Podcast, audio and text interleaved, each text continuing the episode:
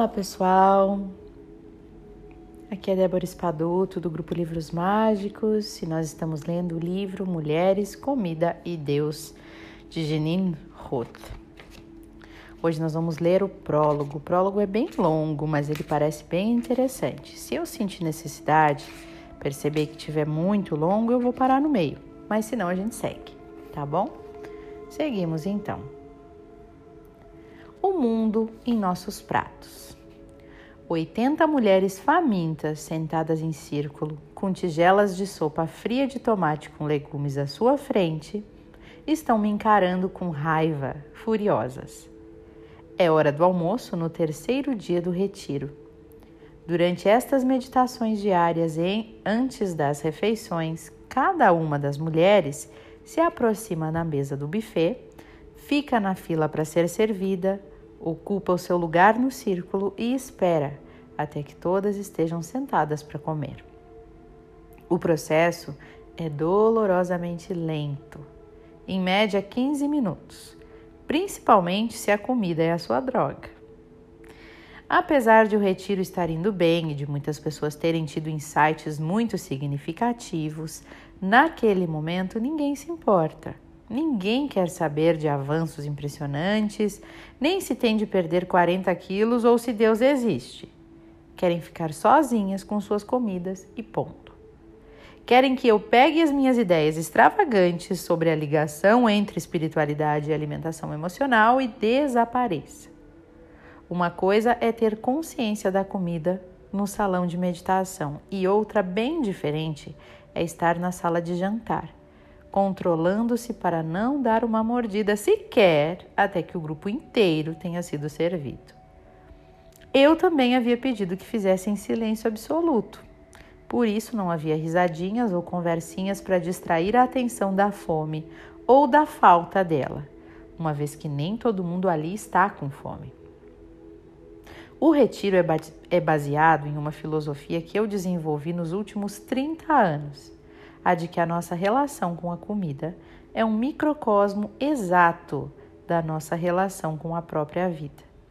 Acredito que nossos atos expressam as nossas convicções mais profundas, expressam tudo aquilo em que acreditamos a respeito de amor, medo, transformação, e Deus revela-se no como, no quando e no que comemos. Ao ingerir barras e mais barras de chocolate quando não estamos com fome, extravasamos um mundo de esperança ou de desespero, de fé ou de dúvida, de amor ou de medo. Se quisermos descobrir no que realmente acreditamos, não o que dizemos ou pensamos, mas aquilo que no fundo de nossas almas realmente acreditamos ser a verdade fundamental sobre a vida e a vida após a morte, não precisamos ir além da comida de nossos pratos. Deus não está apenas nos detalhes. Deus também está nos muffins, nas batatas fritas e na sopa de tomate com legumes. Deus, qualquer que seja a maneira como o definimos, está entre nós, em nossos pratos. E é por isso que eu e 80 mulheres estamos sentadas em círculo com uma tigela de sopa, de sopa fria nas mãos. Olho ao redor da sala. Nas paredes há fotos de flores, complexos closes, complexos closes da pétala de uma dália vermelha ou a ponta de uma rosa branca. Um buquê de palmas de Santa Rita espalha-se com tanta extravagância sobre uma mesa lateral que parece estar se exibindo. E então eu começo a reparar no rosto das minhas alunas. Marjorie, uma psicóloga na casa dos 50 anos, brinca com a colher e não me olha nos olhos. Uma ginasta de 22 anos chamada Patrícia veste calça de moletom preta e top cor de limão. O seu corpo pequenino parece um pássaro de origami sentado na almofada. Delicado e perfeitamente ereto. Em seu prato, um pouco de brotos e salada, nada mais. Olho para a direita e vejo Ana, cirurgiã na cidade do México, mordendo os lábios e batendo impacientemente com o garfo no prato. há três fatias de pão com grandes pedaços de manteiga e um pouco de salada em seu prato. Nada de sopa ou legumes. E a sua comida diz: Dane-se, Guiné. Eu não tenho de entrar nesse jogo ridículo. Vou fazer a maior farra assim que eu tiver oportunidade, ela deve pensar, né? Eu aceno com a cabeça, como lhe dissesse: sim, entendo como é difícil desacelerar. Olho rapidamente para o resto da sala, para os rostos, para os pratos. O ar está carregado de resistência a essa meditação alimentar. E como sou eu quem faz as regras, também sou eu o alvo da fúria. Ficar entre as pessoas e a sua comida é como ficar na frente de um trem que avança com alta velocidade. O ato de frear um comportamento compulsivo não é recebido exatamente com alegria. E aí eu pergunto: alguém quer dizer alguma coisa antes de comermos? Silêncio. Então, abençoada seja a nossa comida e tudo o que a tornou possível: a chuva, o sol, as pessoas que a cultivaram, as que a trouxeram até aqui e as que serviram, eu digo. Posso ouvir Amanda, que está sentada à minha direita, respirando profundamente enquanto ouve a oração. Do outro lado da sala, Zoe balança a cabeça como se dissesse: Está certo. A terra, o sol, a chuva. Fico feliz que estejam aqui. Nem todas, porém, sentem-se agradecidas por terem de esperar mais um segundo para comer. Luísa, em seu agasalho de corrida vermelho, suspira e geme um imperceptível pelo amor de Deus, podemos pular esta parte. E ela olha para mim como se estivesse prestes a me matar. Humanamente, é claro, e com o mínimo de sofrimento, mas me matar mesmo assim. E eu digo: agora quero que prestem atenção ao que colocaram no prato. Observe se esta se estavam com fome ao escolher a comida. Se não estavam fisicamente com fome, observem se estavam sentindo algum outro tipo de fome. E olhando para os seus pratos, decidam o que querem comer primeiro. Experimentem. Sintam o sabor da comida. É o que vocês esperavam sentir? É o que vocês queriam? Três ou quatro minutos se passam durante a sinfonia de sons de mastigação. E eu percebo que Izzy, uma francesa muito alta está olhando pela janela e parece ter se esquecido de que estamos comendo. A maioria, no entanto, está segurando o prato na altura da boca para poder comer mais depressa. Lori, esta alta executiva de uma empresa de seguros de Boston, com 35 anos de idade, levanta a mão e diz: Eu não estou sentindo fome, mas quero sentir. Quero comer. E eu pergunto: por quê? Ah, porque a comida parece boa e está aqui. É o melhor conforto que se tem em um lugar. E que mal há em querer sentir algum conforto com a comida. Eu respondo: nenhum. Comida é uma coisa boa e conforto também é bom. Só que quando você não está com fome e quer conforto, a comida é apenas um paliativo. Porque não, por que não encarar o desconforto diretamente? Eu observo. E ela responde: É muito difícil enfrentar as coisas diretamente, é muito doloroso, essa dor não tem fim. E se terei de enfrentar uma dor infinita, ao menos tenho a comida para me consolar, responde ela. Então eu pergunto: Ok, então você deduz que o melhor que pode conseguir da vida é uma sopa, uma sopa fria de legumes? Quando ela volta a falar, a sua voz está trêmula. É o único conforto verdadeiro que eu tenho e não vou abrir mão disso. E uma lágrima escorre pelo seu rosto, treme sobre o lábio superior. Cabeças acenam em concordância e uma onda de murmúrios percorre o círculo. Laurie diz: As coisas que fazemos aqui, como esperar em silêncio até que todo mundo tenha se servido, Lembram-me de como era jantar com a minha família. A minha mãe bebia, meu pai ficava furioso e ninguém falava. Era horrível. Então eu pergunto: o que você sentia nessas ocasiões? Ah, Eu me sentia sozinha, péssima, como se tivesse nascido na família errada. Queria fugir, mas não tinha para onde ir. Sentia-me presa em uma armadilha, e isso parece a mesma coisa. Como se todas vocês estivessem loucas e eu estivesse presa aqui, com um bando de malucas. Mais cabeças acenando, mais sussurros. E uma australiana me desafia com o olhar. Seu cabelo preto é comprido até a cintura e raspa na beirada do prato de sopa.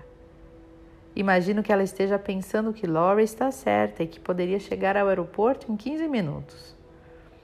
E é bem aqui neste momento, no centro desta ferida. Fui abandonada e traída por quem e pelo que realmente importava, e o que restou foi a comida. Que está a ligação, bem aqui que está a ligação entre o alimento e Deus marcando o momento em que desistimos de nós mesmas, de mudar de vida, de mudar e desistimos também da vida, né?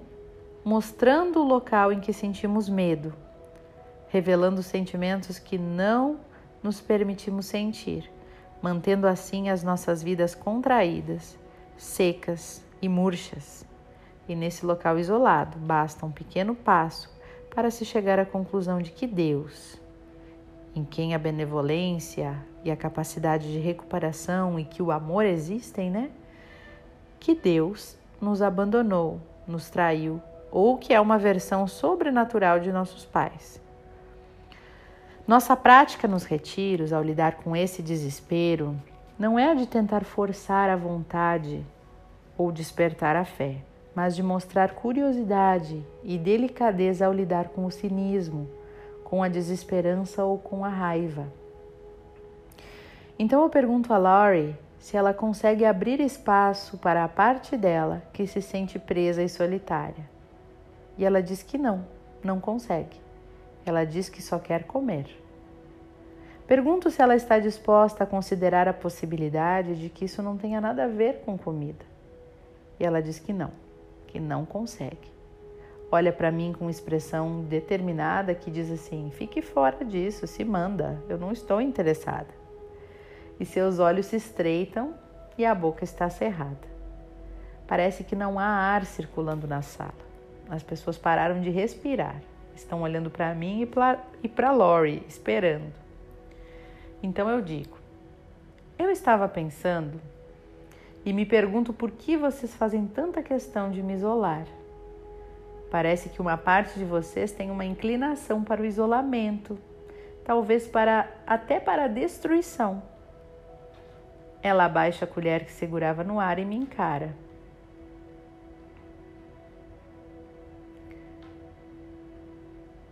Você desistiu? Eu pergunto a ela.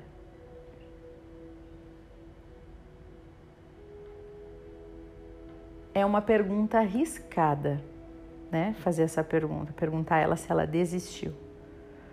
Porque toca diretamente no desespero. Mas eu a faço assim mesmo, pois Lori está lutando comigo há três dias e eu estou preocupada com a possibilidade de ela deixar o retiro em um estado de negação inflexível. Então eu continuo. Quando foi que a determinação de não acreditar em nada se instalou? Ela inspira profundamente fica sentada sem falar por alguns minutos. Olha ao redor da sala. Suzane, mãe de três filhos, está chorando. Victoria, uma psiquiatra de Michigan, está olhando, esperando atenta ao que está acontecendo. E Lori então diz em voz baixa: Sinto vontade de morrer desde que eu tinha 10 anos. E aí eu pergunto: Você consegue abrir espaço para a criança de 10 anos? A que não via uma saída para a situação desesperadora em que se encontrava? Calmamente veja se consegue sentir esta dor. Lori acena com a cabeça. Acho que consigo, ela diz. E peço a ela que ela faça isso não para confortar a sua criança interior. Eu não acredito em criança interior. Acredito que existam locais congelados em nós mesmos, pulsões de dor digerida, que precisam ser reconhecidos e aceitos para podermos entrar em contato com o que nunca havia sido tocado. E apesar de o trabalho que fazemos no retiro ser entendido como terapêutico, não é terapia. Diferentemente da terapia, nosso trabalho não visa a recuperação da autoestima, a qual se constituiu conforme o nosso passado.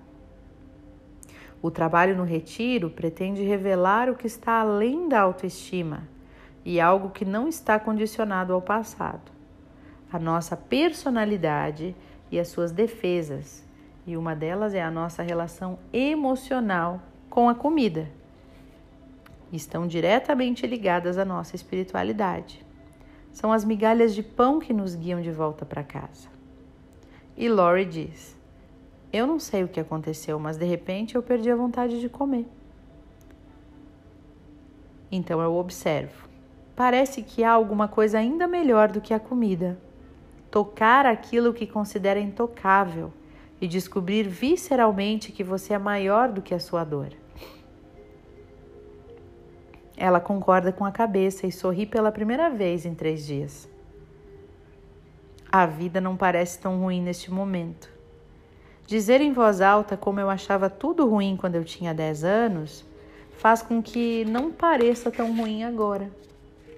Acho que o que acontece é que eu consigo sentir a criança de 10 anos e quão triste e o quão eu era triste sem me transformar totalmente nela. E isso é bom. O simples fato de que a sua dor pode ser tocada significa que nem tudo está perdido, que ainda há alguma esperança. Eu aceno com a cabeça e pergunto a ela se ela ainda quer continuar conversando comigo. E ela diz: Acho que por enquanto basta. Eu peço às pessoas então para pegarem os seus talheres e experimentarem mais um pouco, percebendo o que querem comer, qual sabor, qual sensação.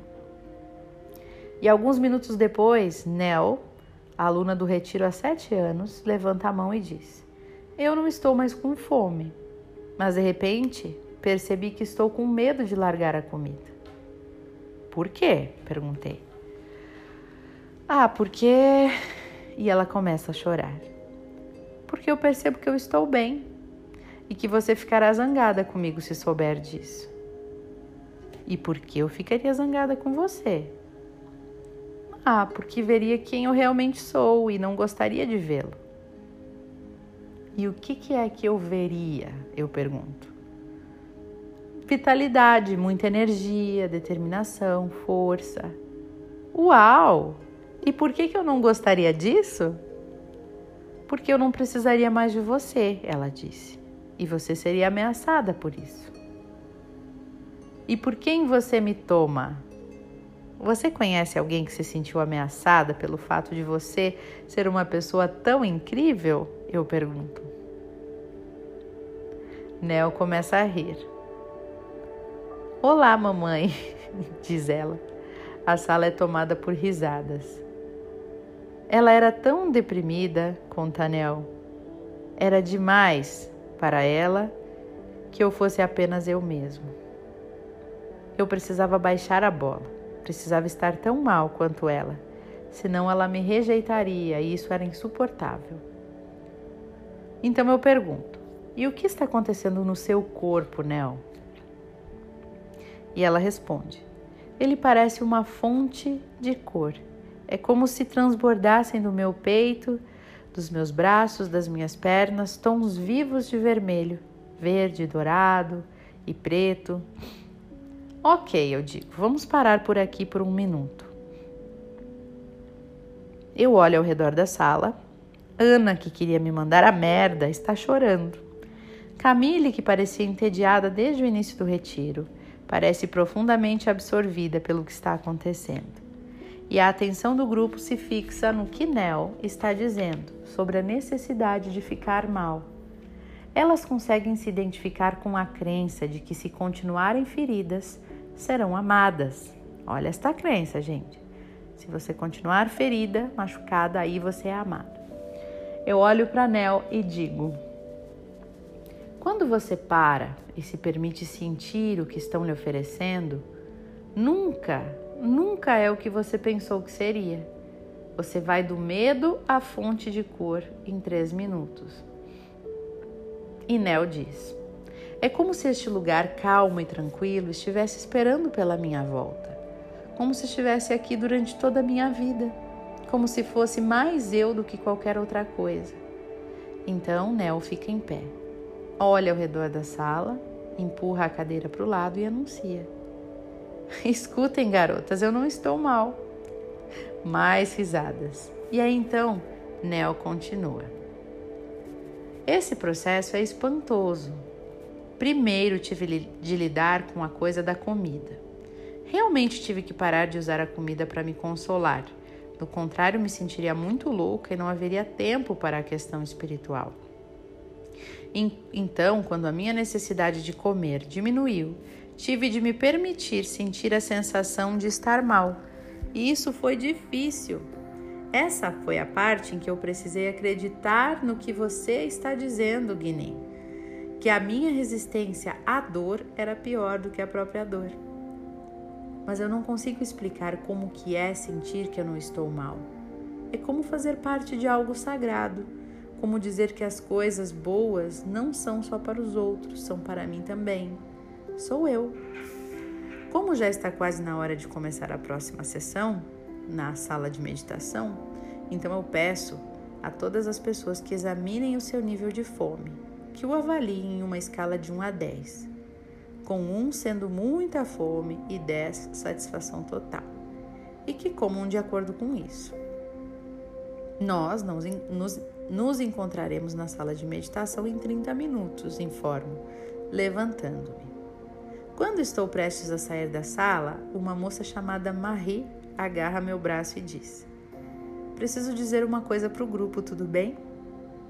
Concordo com a cabeça, preparando-me para o que virá. Marie tem se mostrado cética desde o início do retiro e durante as sessões ela fica sentada olhando para mim com os braços cruzados sobre o peito, como se dissesse: Prove, querida, prove que essa coisa de comida significa algo mais do que fechar a minha boca. E depois de cada palestra que eu dava, ela me desafiava, me provocava. E no dia anterior, ela havia me dito que estava arrependida de ter vindo. Então ela disse: Isto é mais uma MOPOC, M-O-P-O-C. Estou cansada, só quero perder peso e acabar logo com isso. Eu perguntei o que, que significa MOPOC, M-O-P-O-C. Aí ela disse: Outra maldita oportunidade de crescimento, respondeu ela. E eu quase morri de tanto rir e disse: Desculpe por estar rindo, mas MOPOC parece um palavrão.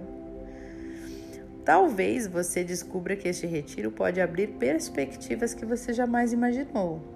Duvido, respondeu ela e se afastou, com seu rabo de cavalo ruivo, ruivo balançando, enquanto desaparecia de vista.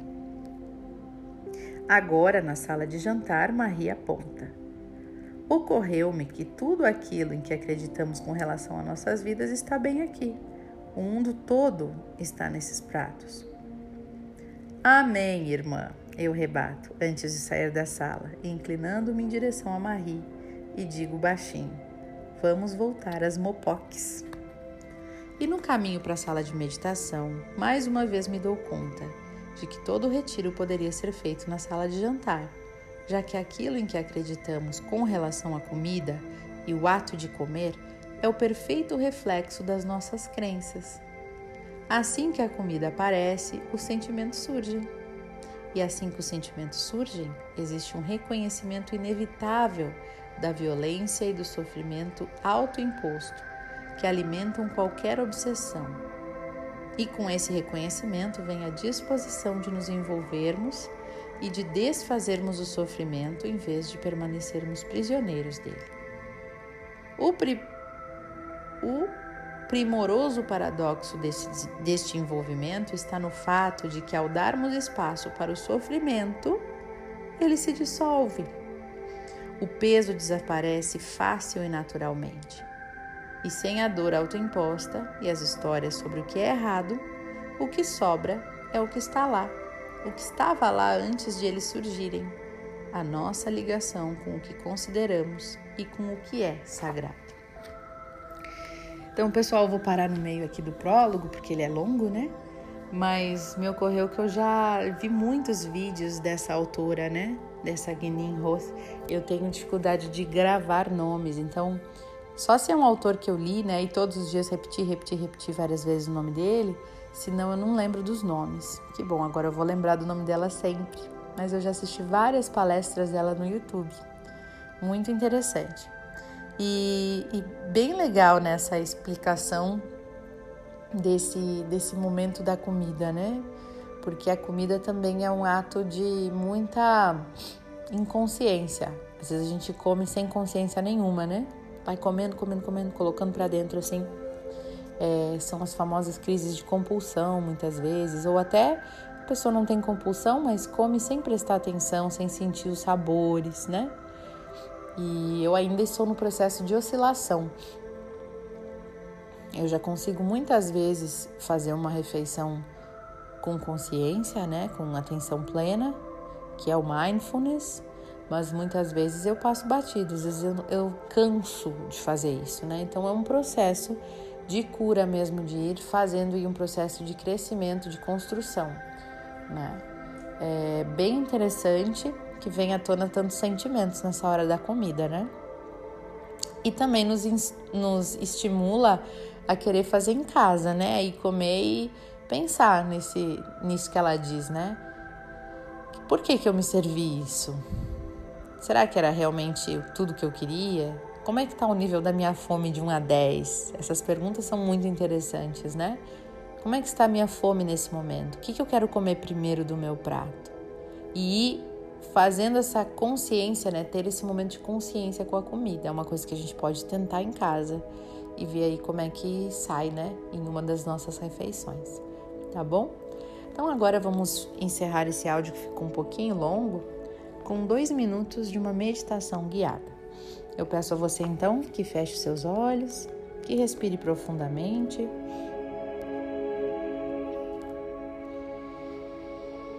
Vai respirando e percebendo seu corpo desacelerar.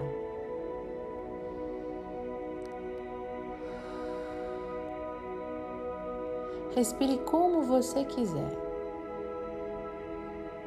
Apenas observe.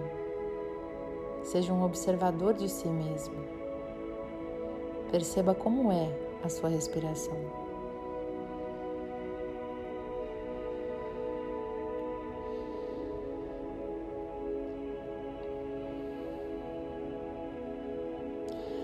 Deixe que o áudio de hoje, que os ensinamentos de hoje penetrem no seu coração e na sua mente, te trazendo as reflexões necessárias em relação à comida e suas crenças, em relação ao alimentar-se.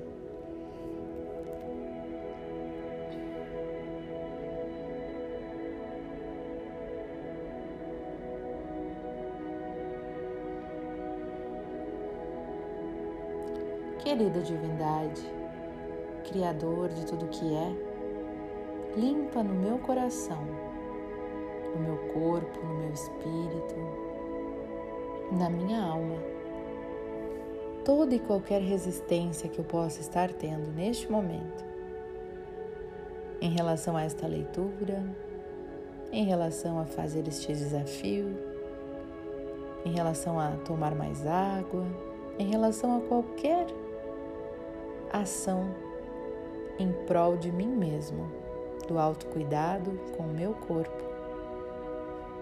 Eu sinto muito, me perdoe, eu te amo e sou grato. É comandado que seja desbloqueado agora, dissolvido agora. Qualquer pensamento limitante, crença limitante, memória errada, esteja impedindo o fluir das minhas escolhas mais saudáveis em relação ao meu corpo. Que seja desbloqueada toda resistência e o que me impede de ser mais saudável. Eu sinto muito, me perdoe, eu te amo e sou grato. Gratidão, Criador, está feito, está feito, está feito.